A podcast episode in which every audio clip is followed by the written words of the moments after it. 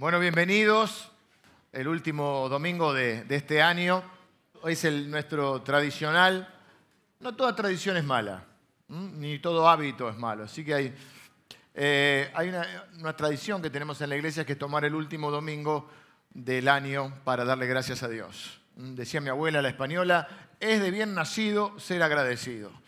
Y nosotros queremos darle gracias a Dios y también a la gente que Dios usa, porque normalmente, muchas de las bendiciones que Dios nos da, nos las da a través de alguien.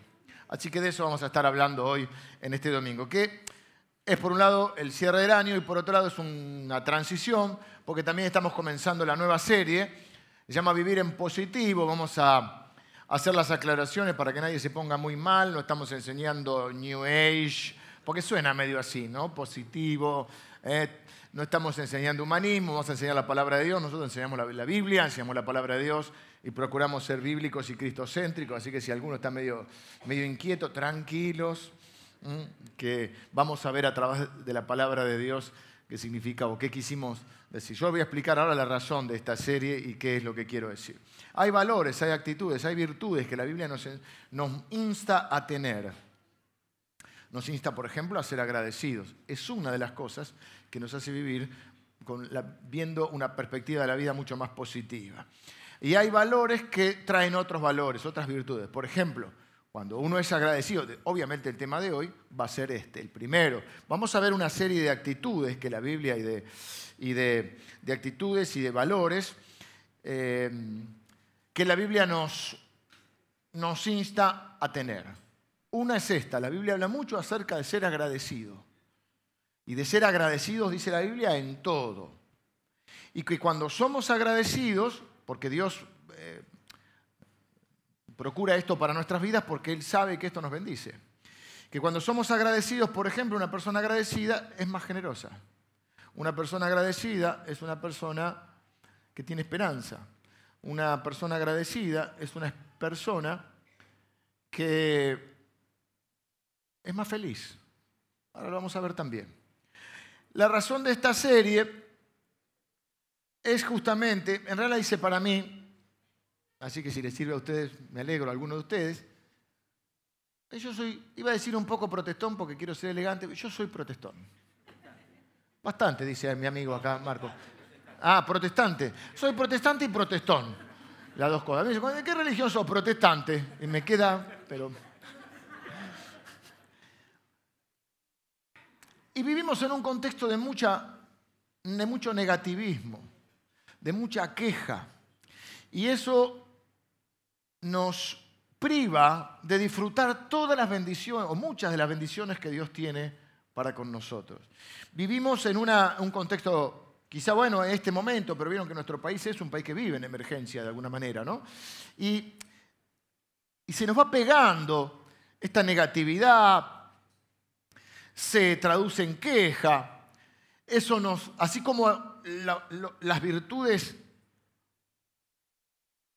buenas o positivas añaden virtudes, ¿no? El agradecimiento generalmente hace que seamos generosos, que hace solidarios, esperanzadores. Así, las virtudes, perdón, las antivirtudes nos traen otros, otras eh, complicaciones, diríamos. Por ejemplo, si una persona es negativa, eso le trae queja. Y la queja le trae desánimo. Y el desánimo le trae eh, mala de predisposición para que las cosas le salgan bien. Por lo tanto, puede ser que le salgan mal, probablemente. La queja nos trae problemas con otros, nos trae problemas de relación, porque a veces nos quejamos de los demás también. Entonces, eh, lo que quiero hacer a través de esta serie es recordarme a mí mismo, recordarles a ustedes, los valores que la Biblia nos insta a buscar, ¿eh? las virtudes que la Biblia nos insta a buscar. Por ejemplo, el domingo pasado hablamos de que la Biblia nos insta a regocijarnos en todo. Y vos decís, regocijarme en todo. Hay cosas que, que no... ¿cómo me, ¿Cómo me voy a alegrar o cómo me voy a regocijar en la enfermedad? Bueno, no me alegro en la enfermedad. Me alegro en que Dios está conmigo en la enfermedad. Es decir, busco la perspectiva de Dios en cada aspecto. Y de esto nos va a hablar también un hombre que escribió gran parte del Nuevo Testamento, que se llama el apóstol Pablo, que él dice que esto se aprende. Él dice que él aprendió, Tuvo que aprender, quiere decir que no era natural. Tuvo que aprender a contentarse y tuvo que aprender cuál era el secreto para enfrentar las circunstancias. Así que eh, esto que parece, también me dio a visita Gualeguaychú. Vivir en positivo, ¿no? En realidad no tiene nada que ver ni con la New Age, ni con el autoayuda, nada. Tiene que ver con los valores bíblicos que nos da una perspectiva esperanzadora de la vida. Y que a veces nos dejamos ganar por la negatividad, por la queja, y empezamos a tener una visión terrenal. Justamente el humanismo sería eso, ver las cosas solo de nuestro punto de vista, dejando afuera la perspectiva, el poder de Dios, la perspectiva de Dios, la voluntad de Dios y el favor de Dios sobre nuestras vidas. Vamos a tratar hoy de reconocer gran parte de las bendiciones que Dios nos da. Eh, pero a veces yo, a veces es una manera también elegante de decir, me vuelvo quejoso. Fíjense cómo nos impide ver a veces la queja y la negatividad las bendiciones que tenemos. ¿Cuántos de acá manejan bien, por ejemplo? son buenos conductores. Bien, con seguridad, hay que levantar la mano. No sean humildes, nosotros manejamos bien. El problema es de los demás.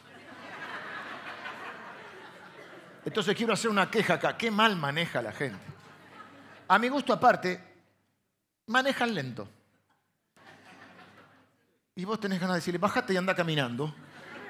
Correte, anda por la derecha. Si va despacio, anda por la derecha, no hay ningún problema. Vos querés ir a Mar del Plata a, 60 por hora, correte poquito, que yo tengo que llegar. No sé por qué, pero tengo que llegar temprano. Entonces, ahí hay una queja. Y no me doy cuenta, ahora el tránsito. El tránsito. Ayer fuimos a cenar con unos, amigos de la iglesia que nos invitaron, a un lugar muy lindo. Y cuando volvíamos, vimos en silencio, ya era tarde, y ¿qué llevamos? 15 minutos. Lo que de día te tarda, estábamos lejos, ya por el Puerto Madero. ¿Cuánto te tarda de día? Una hora y media. ¿Y vos de qué te quejas? Del tránsito. Pero probablemente si tenés un auto, espero, si no, quejate, tu auto tiene aire acondicionado y venís escuchando música. Y lo más importante, tenés auto. Que cuando no tenías auto, cuando yo no tenía auto, estaba desesperado por tener un auto. Y mis dos primeros autos no tenían aire acondicionado. Y el Falcon de mi papá ya les hablé tampoco. ¿Se acuerdan? Y yo tenía en un momento trabajaba con un Renault 4, uno que tiene una palanca acá que era muy, muy... Y no tiene ventana, tiene escotilla.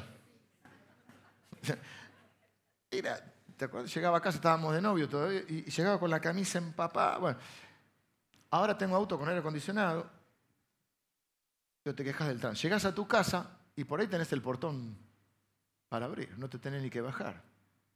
Yo tengo ese portón. Toma. Y llego y abro el portón y me estoy quejando de la humedad, porque lo que mata es la humedad, y hoy está, hoy está full la humedad. Bueno, eh, esta semana escuché que nosotros tuvimos que agregar, ah, eso tenía que decir los anuncios, pusimos bancos arriba, a la vieja usanza. Ya les vamos a tapizar el banco, todavía no podemos porque tuvimos que ampliarlo, se engancha el vestido. Pero ganamos lugar, ganamos mucho lugar con los bancos eh, eh, con respecto a la silla. Y algunos dijeron, es duro el banco. 50 años nos sentamos en los bancos duros de la iglesia. Y Dorita seguro tenía, tenía era chiquita, dice Dorita. Tenía, ¿Te acuerdas del Ecos? El Eco una revistita que hacía en la iglesia estábamos. No había, no había aire acondicionado, hermano. Había unos ventiladores así, así, así. Pasamos un invierno acá sin calefacción, pero entonces venimos quejándonos de la humedad y yo vengo venís con aire acondicionado y entras a tu casa y prendés el aire o ya hay alguien que lo prendió. Y vas a la heladera y te quejas porque no hay comida, pero yo veo muchas cosas, yo veo todo desde acá. Y veo tu heladera y, no hay nada para comer. Y vas al, tenés que salir a la noche, querida hermana, y abrís el ropero y decís, no tengo nada que ponerme. Mientras la ropa se te va cayendo encima. Algunas de ustedes, hermanas, tienen zapatos de taco, chatitas, con plataforma. Ayúdenme porque hasta ahí llegué. De verano, de invierno, sandalias. Taco chino, que no sabemos cuál es. ¿Cuál es taco chino? Ah, ese está cochino. Los varones, para no ser solo con las chicas, tenemos Yo tengo botines de pista para la alfombrita. Tengo botines de, de cancha grande que me regaló un hermano. Tengo zapatillas de tenis. Algunos de ustedes tienen las crocs. Después hay que cortarte la pierna, ¿no? Para sacarte el, aroma. Qué feo chiste. Algunos de ustedes tienen zapatillas para cortar el pasto. Las zapatillas viejas no se tiran, se usan para cortar el pasto. O no cortan el pasto. algunos de ustedes les pagan a alguien para que corte el pasto. Pero los, sacrificados, vamos acá.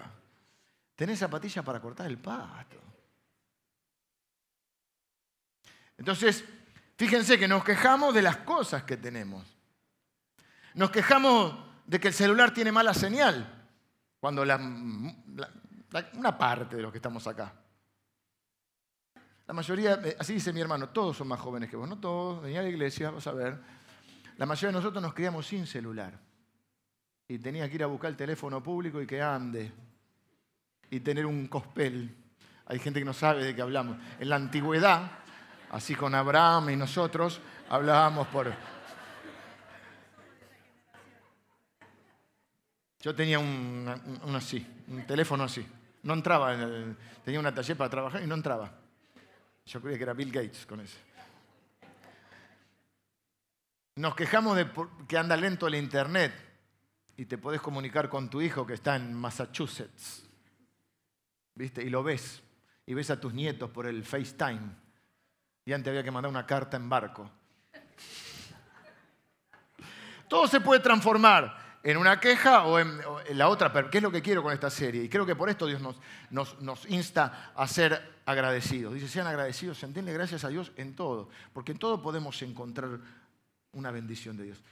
Repito, yo no le voy a dar gracias a Dios por una enfermedad, le voy a dar gracias en medio de eso de que Dios está conmigo. El versículo rector para esta serie me lo sugirió el pastor Emilio conversando acerca de esto el otro día. Está en Filipenses capítulo 4, que esas cosas que suceden, el domingo sería una continuación del domingo pasado, porque justo el domingo pasado vimos Filipenses 4, donde hablaba de regocijarnos en todo y de poder experimentar una paz que solo los hijos de Dios pueden entender. Pero más adelante dice el versículo 8, por lo demás, hermanos, como conclusión de eso otro, Dice, todo lo que es verdadero, todo lo honesto, todo lo justo, todo lo puro, todo lo amable, todo lo, todo lo que es de buen nombre, si hay virtud alguna, si hay algo digno de alabanza, en esto pensad. Es decir, que la Biblia nos lleva, nos recomienda, nos sugiere, nos motiva, nos indica que debemos incluso manejar nuestros pensamientos debemos aprender a pensar como Dios piensa. Dice la Biblia que Dios dice, mis pensamientos no son tus pensamientos, mis pensamientos son más altos que los tuyos. Quizás sea algo natural en nosotros, que en general queremos más, mejor, más rápido y más barato. Yo aprendí que si es rápido y barato no es bueno. Rápido y barato no es bueno. Y si eres barato y bueno no es rápido. Y ya me falta la tercera, que si es bueno y rápido no es barato. Creo que algo así. No me lo permitan que se lo diga de vuelta, no me pidan. Quizás sea esa nuestra naturaleza, que queremos más. Entonces yo quiero dejarte tres pensamientos de la Biblia que surgen de la palabra de Dios para que los guardemos en nuestro corazón y los saquemos al momento que nos viene la negatividad, la queja, la, perspectiva eh, natural. Y nosotros no manejamos por las cosas naturales, sino nos manejamos por las cosas que vienen de Dios. Eso es lo que quiso decir Jesús cuando dijo que busquemos el reino de Dios, busquemos eh, toda la voluntad y la perspectiva de Dios. Tres afirmaciones quiero darte acerca de eso.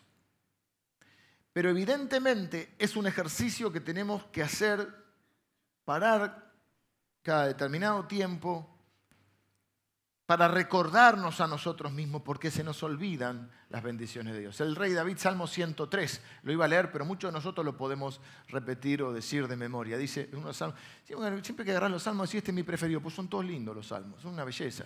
Hemos hecho series de verano, esta es una serie de verano. La serie de verano tiene menor continuidad porque algunos toman vacaciones y nos permite entonces... Eh, tener una, una temática más amplia que seguir un libro entero de la Biblia donde hay que seguir la, la continuidad.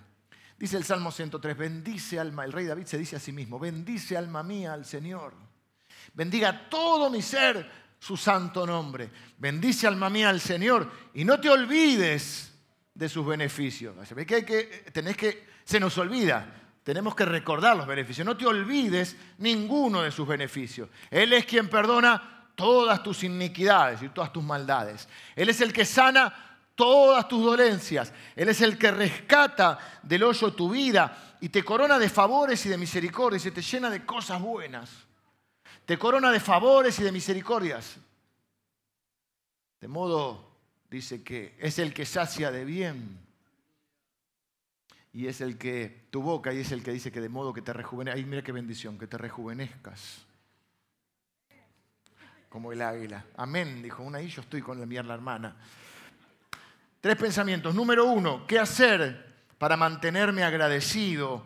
Mm, vivir, el, tema de hoy sería ser agradecido o vivir agradecido. Vamos a jugar con esta idea de, un estilo de vida. ¿no?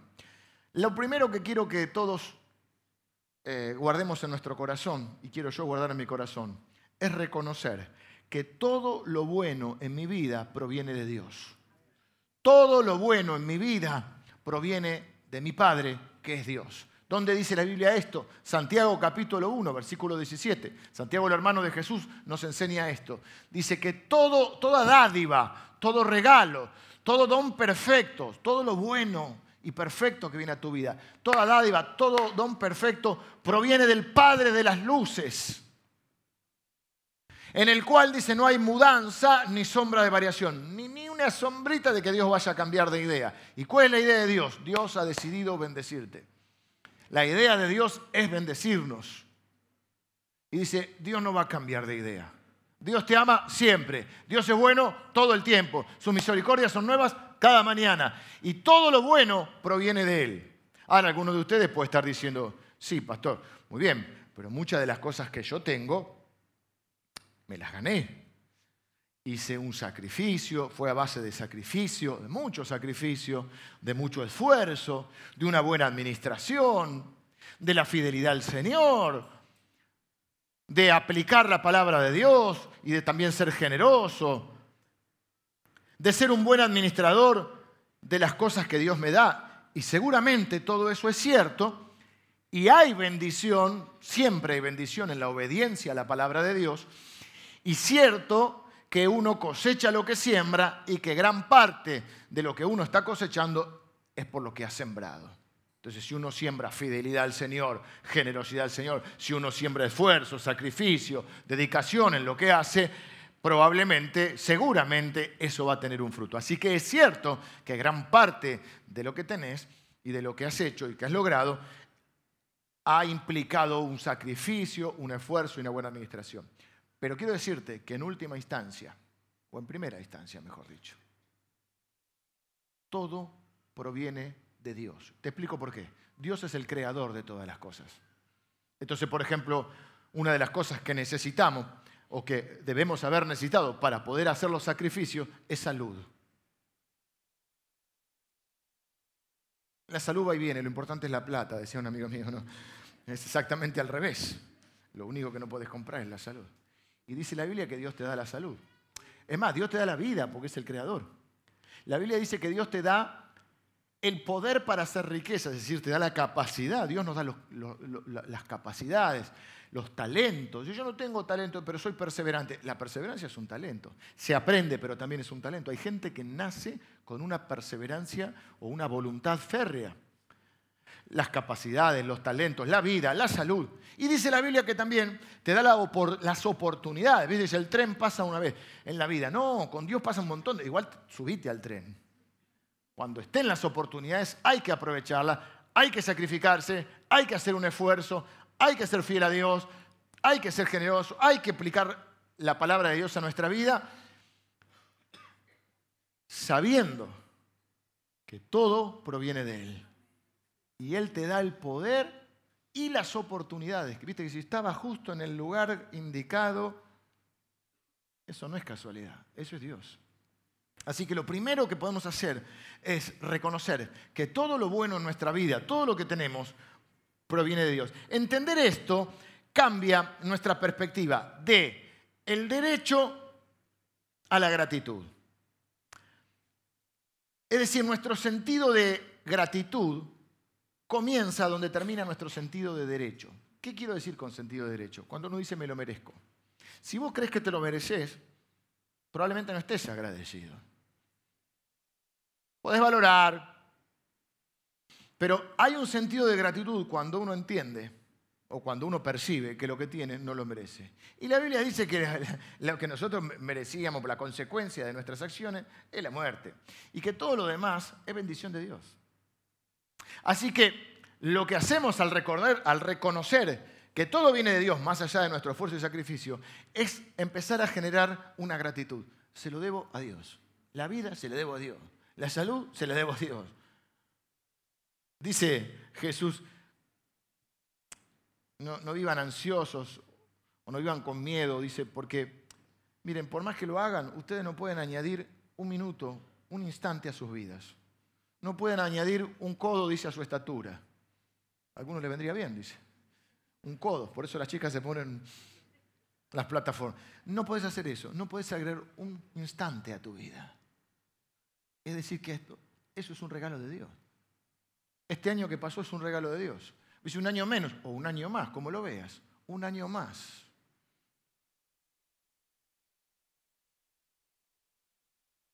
Número dos, no voy a dejar que lo que deseo me robe lo que tengo. Muchas veces lo que deseo y no tengo me roba la alegría y no me deja ver lo que sí tengo. No me permite disfrutar lo que tengo. Bueno, esto es un poco no, culpa del Génesis, sino está descrito en el libro de Génesis. Muchas de las cosas de nuestra psique, de nuestra forma de pensar, se remontan a esos primeros seres, a, a Adán y Eva, esos primeros esas primeras personas que tienen reacciones tan parecidas a veces a nosotros, como echarle la culpa al otro, como echarle la culpa a Dios. Bueno, hoy quiero hablar de una que mencioné ya en algún momento, y es la trampa, la tentación que sufre el primer hombre y la primera mujer, que es pensar que su felicidad está en lo que no tiene. Si Dios crea al hombre y a la mujer, Adán y Eva, los pone en un huerto, le dice, todo esto es bendición para ustedes, ustedes pueden disfrutar, acá está todo preparado para que ustedes sean felices, den fruto, gobiernen sobre la creación.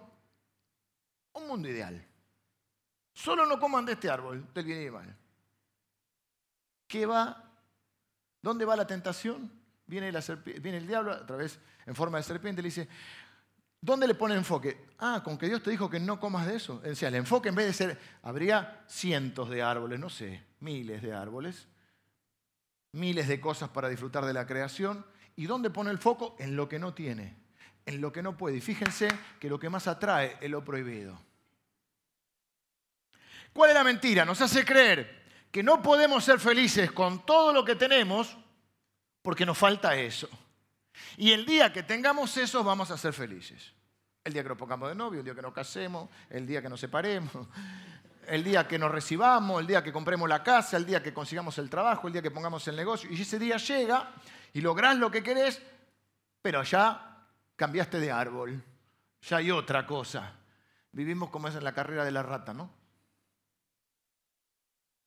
Entonces, primero, todo lo bueno viene de mi Padre, que es Dios. Número dos, no voy a dejar que lo que no tengo o lo que deseo me robe la alegría o no me permita disfrutar de lo que tengo. Me robe lo que tengo.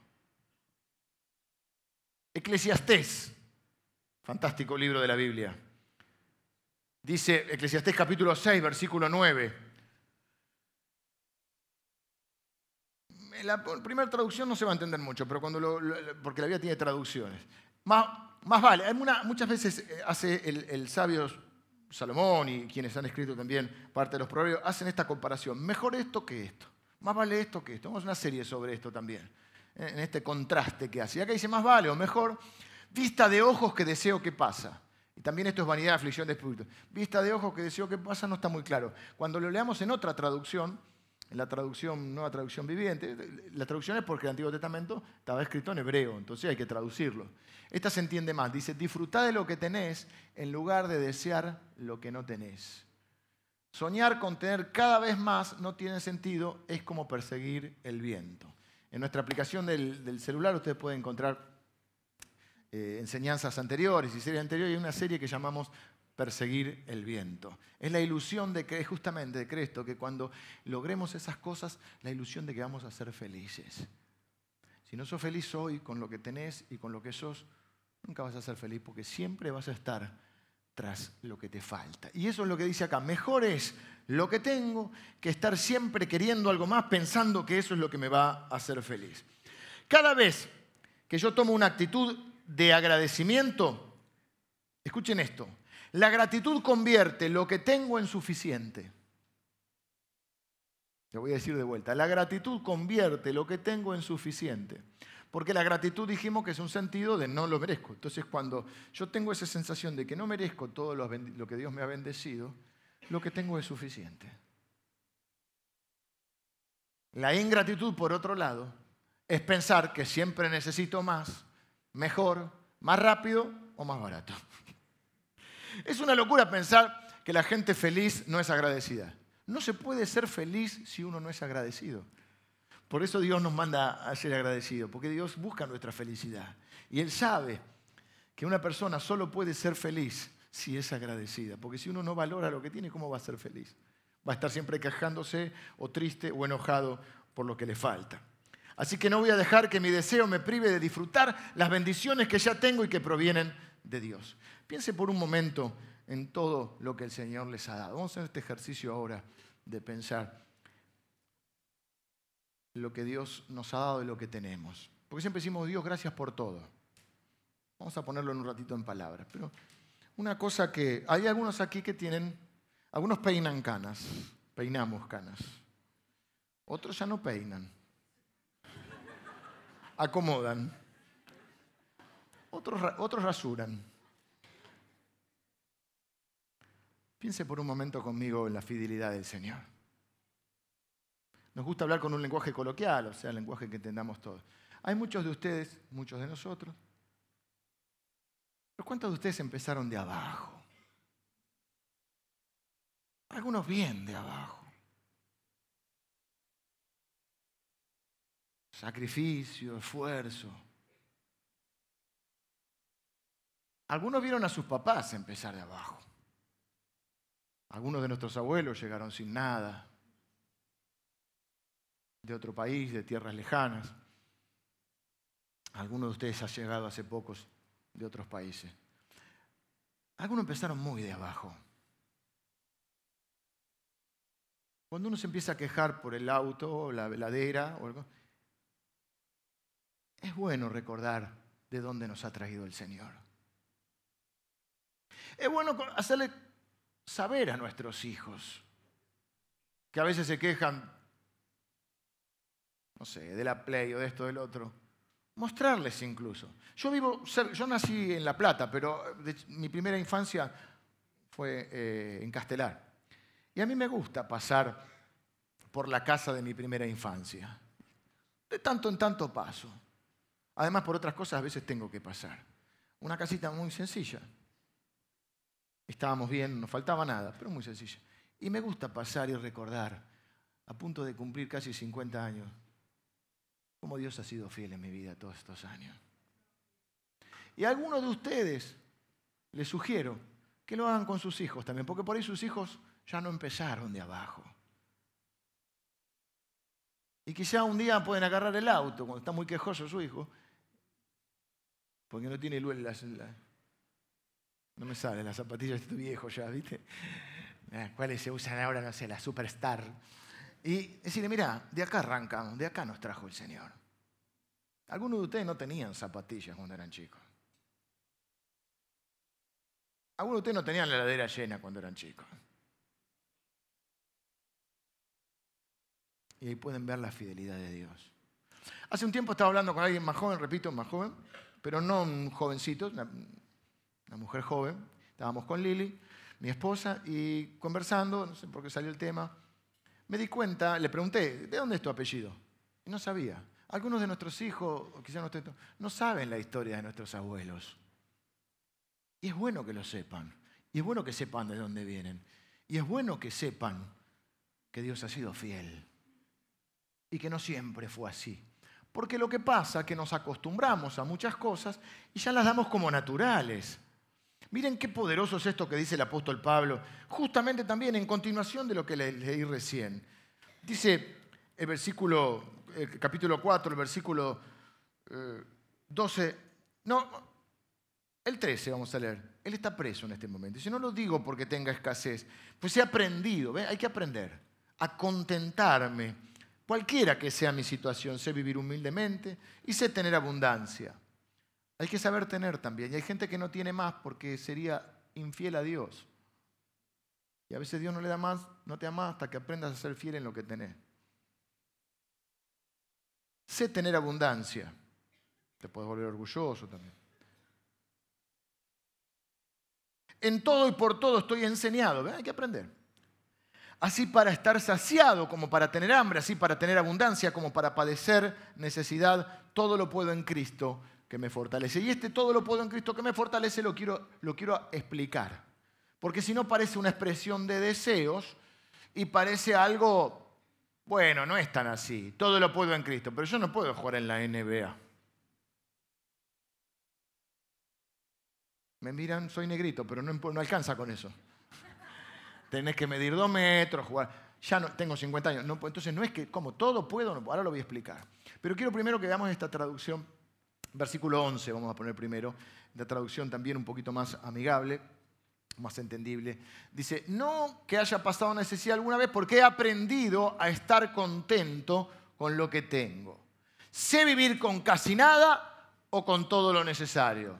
Fíjense acá, he aprendido el secreto de vivir en cualquier situación. Hace un tiempo se hizo famoso un libro que se llama El Secreto, que habla de una ley de atracción, por supuesto no es, un, no es un libro cristiano, pero se hizo muy conocido, que más o menos dice el universo conspira a tu favor y si vos le pones onda y pensás mucho en algo y deseas mucho algo, te viene, así como de...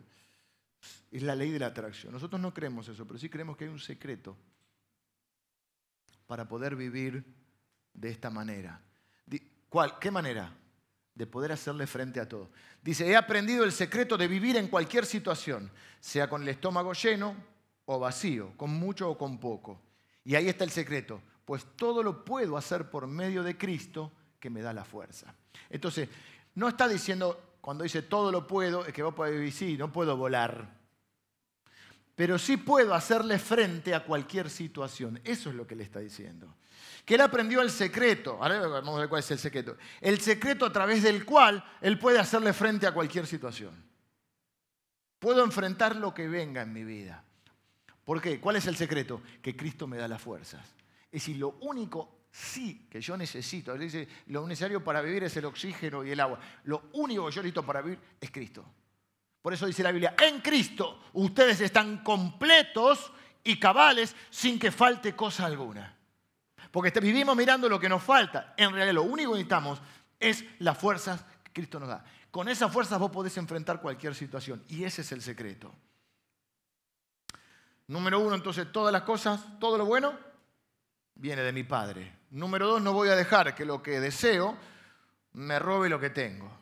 Número tres, voy a convertir cada bendición que tengo en una alabanza al Señor. Cada bendición que Dios nos da, tenemos que devolvérsela en forma de alabanza o de adoración, es de agradecimiento. Puede ser una oración, una canción, una manera de expresar. Lo que no se convierte en agradecimiento se convierte en orgullo. Porque el agradecimiento es decir, lo que tengo se lo debo a Dios. El orgullo es, no, me lo gané yo. Repito, valoramos tu sacrificio, tu esfuerzo, todos lo hacemos. Y quien más se esfuerza probablemente logre más. Pero Dios es el que nos da la vida, la fuerza, las oportunidades y los recursos. Así que lo tercero es esto, transformar toda bendición, devolvérsela de alguna manera a Dios en forma de alabanza. Esto es lo que dijo el rey David. Dice, te alabaré mientras viva y en tu nombre alzaré mis manos. Estaré completamente satisfecho con los alimentos más ricos, con labios cantantes, mi boca te alabará. Yo creo que tenemos dos caminos claros que podemos tomar, el camino de la gratitud o el camino del orgullo, no hay otro. Dijimos el otro día con respecto a las ofensas, tenemos dos caminos, el perdón o la amargura. Con respecto a la vida, tenemos dos, a lo que tenemos y a la administración de lo que tenemos, tenemos dos caminos, la gratitud o el orgullo. La gratitud nos lleva a la felicidad, el orgullo nos lleva a la insatisfacción y a mirar lo que nos falta. Mire, vamos a hacer un ejercicio todos juntos. Hace muchos años atrás, muchos, mi hijo, que recién estaba tocando la guitarra, era chiquito. Eh, no sé si tendría cuatro, cinco años. Y había una reunión multitudinaria como la que tuvimos el domingo anoche. Ahora voy a hablar de la, reunión del domingo anoche. Hay gente que se fue molesta el domingo a la noche. Y yo les quiero pedir disculpas, pero más no pudimos hacer. Primer servicio, dijimos, vengan temprano, hay tres servicios. Primer servicio había 600 personas, estábamos bien. Segundo servicio de la mañana había 900 personas, pusimos sillas atrás, esto estaba lleno, estábamos bien. A la noche nos desbordó, tuvimos 1.300 personas. Estaba esto lleno, el salón de atrás, donde ahora están las mamás y los papás, lo llenamos de sillas, se llenó. El pastor Javi Barra, yo dije, este es exagerado. Había puesto en la capilla, o el faro, le dicen algunos, yo le digo la capilla porque era nuestra vieja, eh, nuestro viejo templito, que no es tan chiquito. No es tan chiquito si lo van a ver. Lo llenó de sillas, de puff y de todo lo que encontró para sentarse. Se dice puff o puff, puff, puff. Bueno, esos cuadraditos, ¿viste? Sí, yo fui, yo estaba intranquilo porque veía que a las siete y media la gente estaba haciendo fila, pues yo había dicho vengan temprano. A las ocho estaba lleno, pero aquel sector no. Fui y dije, exagerado el pastor Javi. Había puesto una pantalla. Había aire acondicionado también, que no teníamos en aquel momento. Fui y me disculpé con las personas que empezaban a sentarse ahí y le dije, miren, no tenemos más lugar. Se empezó a llenar. Yo estaba inquieto, angustiado, así que iba y venía por todos lados. Al rato voy, ya se había comenzado el especial de Navidad y estaba lleno. Y había gente que ya no se podía sentar ahí. Y lamentablemente había gente que se fue. Y gente que por ahí se enojó. Pero no teníamos dónde más poner la gente. Y ya era un peligro. Ampliamos este año arriba los bancos, que son duros, pero les vamos a poner acolchados. Que enganchan los vestidos, le vamos a poner. Pero es un numerito. Ya los bancos son un numerito. Hicimos estos dos triángulos, por así llamarlos, que ampliaron la capacidad. Metimos más silla abajo, los pasillos son más chicos, ya más, no podemos hacer. Hubo 1.300 personas, en total 2.800 personas, no teníamos dónde. No lo cuento para, oh, cuánta gente, lo cuento para que tengamos todos, me dijo un pastor eh, más experimentado que yo y quien de alguna manera yo siempre lo tengo como referencia, cuando la iglesia empieza a crecer mucho, hay cosas que ya no puedes hacer. Por ejemplo, el picnic lo podemos hacer porque un hermano nos consigue el picnic de Semana Santa. Nos, prestan un lugar fantástico. Si no, ya no podríamos hacer más el picnic. Porque ya en el INTA no entramos, acá no entramos. Los campamentos. El campamento de adolescentes, que llamamos HM, que era de 13 a 17, históricamente iban todos juntos. Lo tuvimos que fragmentar de 13 a 15 y de 16 a 17 porque no entramos en ningún lado. Hay cosas que ya no podemos hacer. Y hay cosas que tenemos que tener mucha paciencia, mucho amor, mucha comprensión unos a otros, porque después estaba, no, déjame pasar, no vas a saber quién soy yo, déjame pasar, que, no, que a mí me guardaron lugar, no podemos guardar. Y, pero si hacemos entrada numerada, si hacemos entrada numerada, me decían, si hacemos entrada numerada, yo me llevo cinco entradas, pero después me acuerdo que era el cumpleañito de mi sobrinita y no vengo y quedan los... No se puede. Jero. Se pierde Jero en un evento así, pero a nosotros nos parecía una multitud viéndolo ahora, en retrospectiva. Jero tiene 18, tendría 4 o 5 no era una multitud. No estaba ni creo que todo eso de arriba. Era. Pero había mucha gente. Termina el, evento, un especial así, no me acuerdo qué era. No lo veo a Jero. ¿Dónde está Jero? No está Jero, no está Jero. Le digo mi mujer, Jero, ¿dónde está? No está. Ya, bueno, debe estar por ahí. Empecé a buscarlo. El edificio no, era tan grande como ahora, así que era más chico, lo recorrí. Yo soy muy, muy previsor mi cosa, empecé a, a buscarlo por todos lados, rápido. No lo encontré. No estaba en el edificio. Ya me entré a preocupar. Pues bueno, algún lado está. ¿A dónde apareció? No estaba. Claro, entre los nervios, eh, eh, la tensión, termina la reunión, empecé a saludar a uno, al otro, qué sé yo. Estábamos con Lili. Resulta que un amigo nuestro, llamado Marcelo, que anda por ahí con una barba así, que no tenía en ese momento, Marcelo le había dicho a Lili, pero en el, apuro, no, Lili no lo recordó, en la desesperación, que Marcelo le había dicho, me lo llevo a Jero a no sé dónde, a dónde iba, iba y volvía, y lo, lo llevó a Jero porque a Jero le gustaba andar en auto. Jero no estaba. No era que no lo encontramos un ratito, no estaba en la iglesia. Hasta que recordó esto Lili, no sé cómo fue la historia, que no vino el alma al cuerpo. Y ahí cambia tu perspectiva. sí, lo podés retar o lo que fuera, pero era chiquito, ¿no? Lo que vos querés hacer es decir, ah, gracias Señor que está bien, ¿no? Bueno, ahora quiero que hagan este ejercicio conmigo, pero tienen que hacerlo, pues no puedo hacer todo el trabajo yo. Trabajen un poco. Quiero que pienses en algo que tenés que de golpe te falta. Suponete, ¿estás bien de salud? Pensá que de golpe ahora, por un minuto, tranquilo, pero pensá por un momento que te dieron mal los resultados. Te fuiste a hacer el chequeo y te dieron mal. Te dieron mal los análisis de sangre, te dio mal el electro. Pensá que por un momento perdiste la salud. Pensá un segundo. O pensá que el viernes fuiste a trabajar, al trabajo capaz que hace 20 años que sos un fiel servidor en ese trabajo y te dijeron, gracias por los servicios prestados, te quedaste sin trabajo. Pensá por un segundo, no tenés trabajo o que tenés ahorrado en el colchón, en la caja de seguridad, no sé, bueno, que hay hermanos, quizá le pasó a los hermanos de Venezuela, tenés, tenés ahorro, pensá que todos tus ahorros de golpe no, sirven más. Te robaron todo el dinero que tenías, te abrieron la caja de seguridad, las cuentas, bueno, el corralito, pero el corralito a lo sumo después lo devolvían, pero, nada, te quedaste sin todos tus ahorros de toda tu vida. Pensalo por un minuto. Pensá que a tu hijo le pasó algo. Pensá que llegás ahora a tu casa y te robaron todo. O peor, se prendió fuego. Y te quedaste con lo, con, lo puesto. Los zapatos. Las de cortar el pasto se te quemaron. Perdiste todo. Pensalo. Trabajá conmigo. Yo sé que es difícil ponerse en situación. A algunos les es más fácil porque pasaron alguna de estas situaciones. Quizá alguno de ustedes en algún momento estuvo enfermo. O quizá en algún momento sus hijos estuvieron enfermos. O quizá en algún momento eh, les robaron todo. Viste que horrible. A mí no me robaron todo, pero dos veces nos robaron. Y es horrible llegar y que te roben un montón de cosas. El auto que lavas todos los fines de semana. No está Alan, no está. Te lo roban. Le pasa algo a tu señora, a tu, bueno, lo que fuera. ¿Estás ahí conmigo? Ahora, vuelve a la realidad, lo tenés. ¿Qué harías? ¿Alguno sintió alguna vez que perdía la salud? Bueno, no llegué al, al extremo más fuerte, ¿no? Que es perder a alguien. Pero vamos con esto.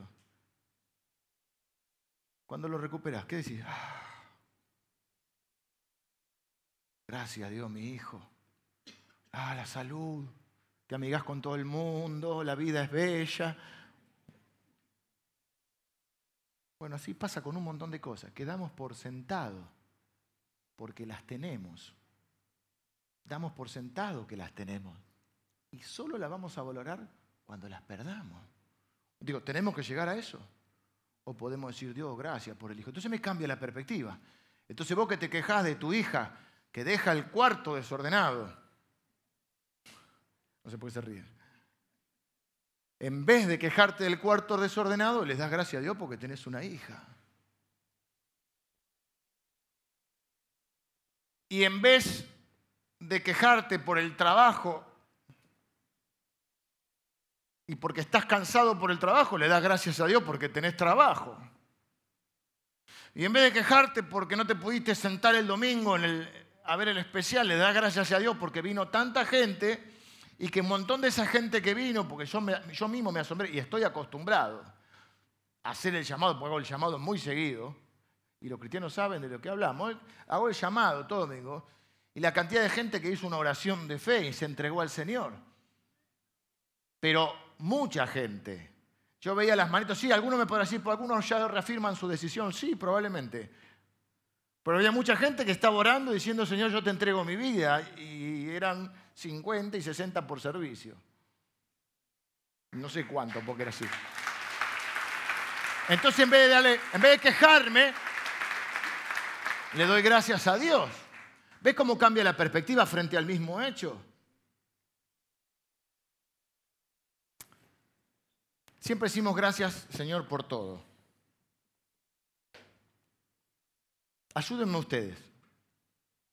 ¿Por qué le das gracias a Dios? Porque quiero que hagamos dos ejercicios. Uno es, ahora vamos a agradecerle a Dios, porque dijimos que el primer dador de todo es Dios. Y no vamos a dejar que lo que nos falta nos robe la alegría de lo que tenemos.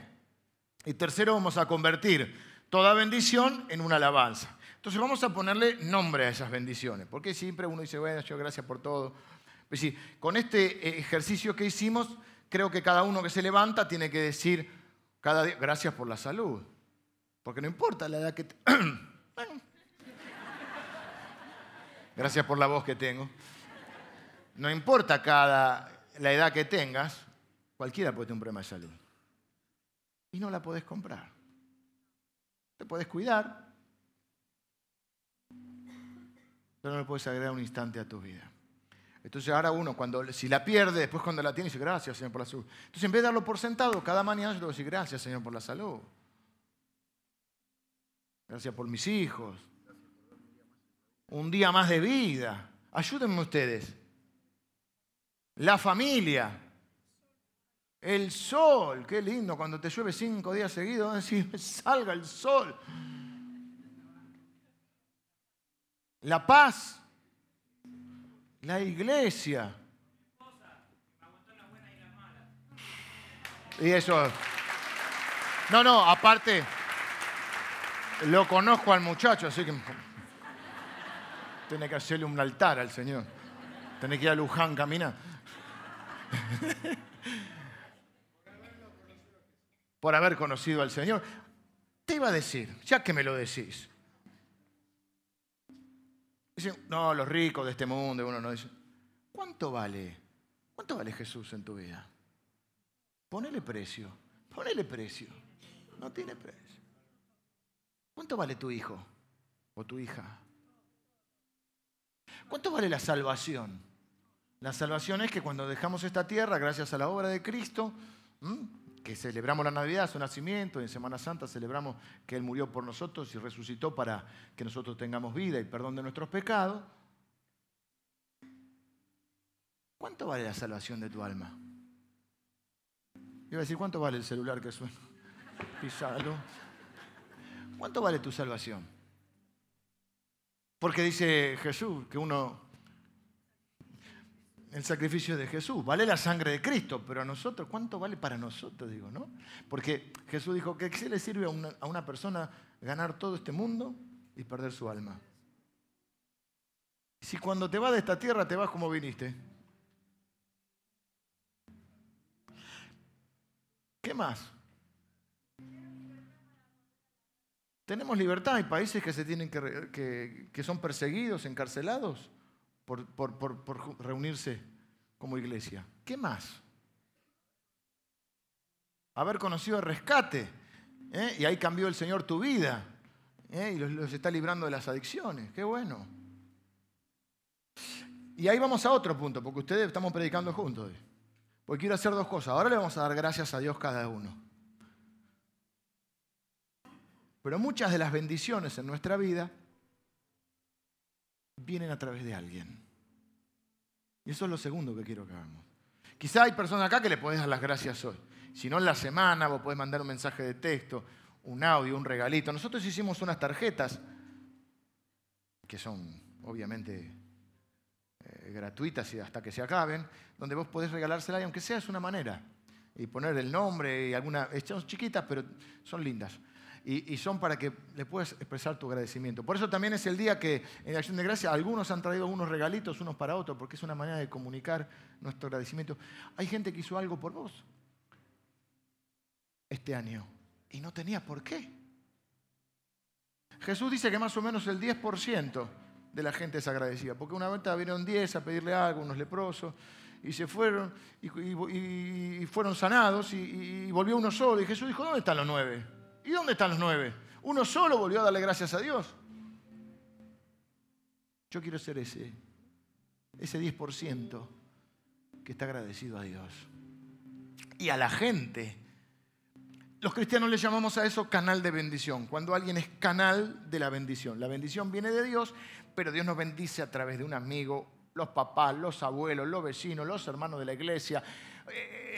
hoy a las seis y media están los, entregamos los discipulados, los que terminaron los discipulados. 90 personas terminaron los discipulados. Dan gracias al discipulador. La persona que te hizo conocer al Señor, que te habló del Señor, la persona que oró por vos, la que te visitó cuando estabas enferma, la que te prestó unos mangos cuando no tenías un mango, la que te bendijo con... ¿Cuánta gente hay para agradecerle a Dios? Por eso yo lo que quiero que hagamos en estos días. No es que lo quiero por capricho, lo quiero porque sé que si a mí me está bendiciendo, te va a bendecir.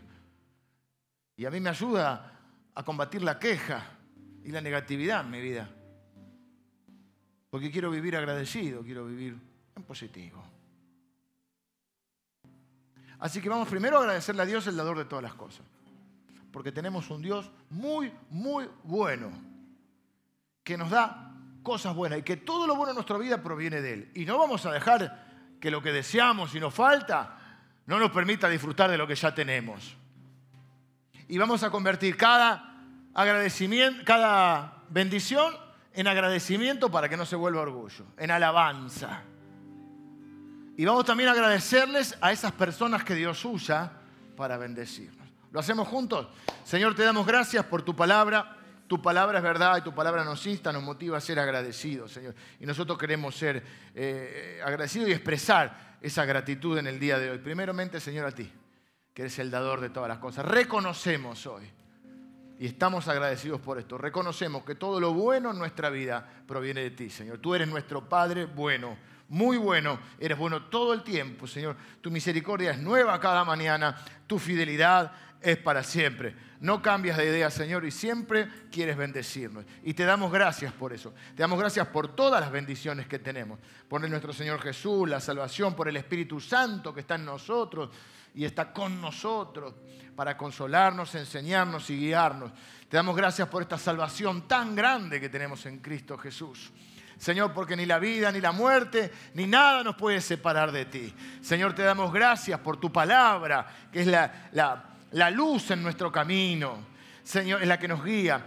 Señor, te damos gracias por la salud que tenemos para poder disfrutar cada día de esta vida, Señor. Te damos gracias, Señor, por la familia que nos has dado. Aquellos que tenemos hijos, te damos gracias por los hijos, Señor, que son una bendición tremenda para nuestra vida. Gracias por nuestra esposa, por nuestro esposo, por nuestros papás, nuestros abuelos, que quizá nos criaron o nos formaron. Señor, por aquellos que, que podemos mirar hacia atrás, nuestra historia, la historia de nuestra familia, y ver cómo tu fidelidad, Señor, ha estado siempre. Tus propósitos se están cumpliendo y se han cumplido en nuestra vida. Te damos gracias, Señor, por los amigos que tenemos. Señor, algunos son, son como hermanos. Señor, gracias por los hermanos que tenemos los que oran por nosotros, nos, dan una palabra de aliento, nos ayudan. Tienen acciones de servicio para con nosotros, por aquellos que han hecho algo, Señor, por nosotros. Gracias, Señor. Gracias por ellos. Señor, que podamos tener la oportunidad de, expresar y manifestarles nuestro agradecimiento a ellos también. Porque en verdad estamos agradecidos, Señor porque en verdad queremos convertir cada una de las bendiciones que hemos recibido en una alabanza, Señor, a ti, en un acto de agradecimiento. Señor, esto es lo que queremos para nuestra vida. No queremos esperar a ser felices para, para ser agradecidos. Queremos ser agradecidos para ser felices, Señor. Y oramos en el nombre de Jesús, el mayor regalo en nuestra vida, la mayor bendición, Jesucristo en nuestras vidas, el secreto para vivir esta vida. Oramos en el nombre de Jesús. Amén. Amén.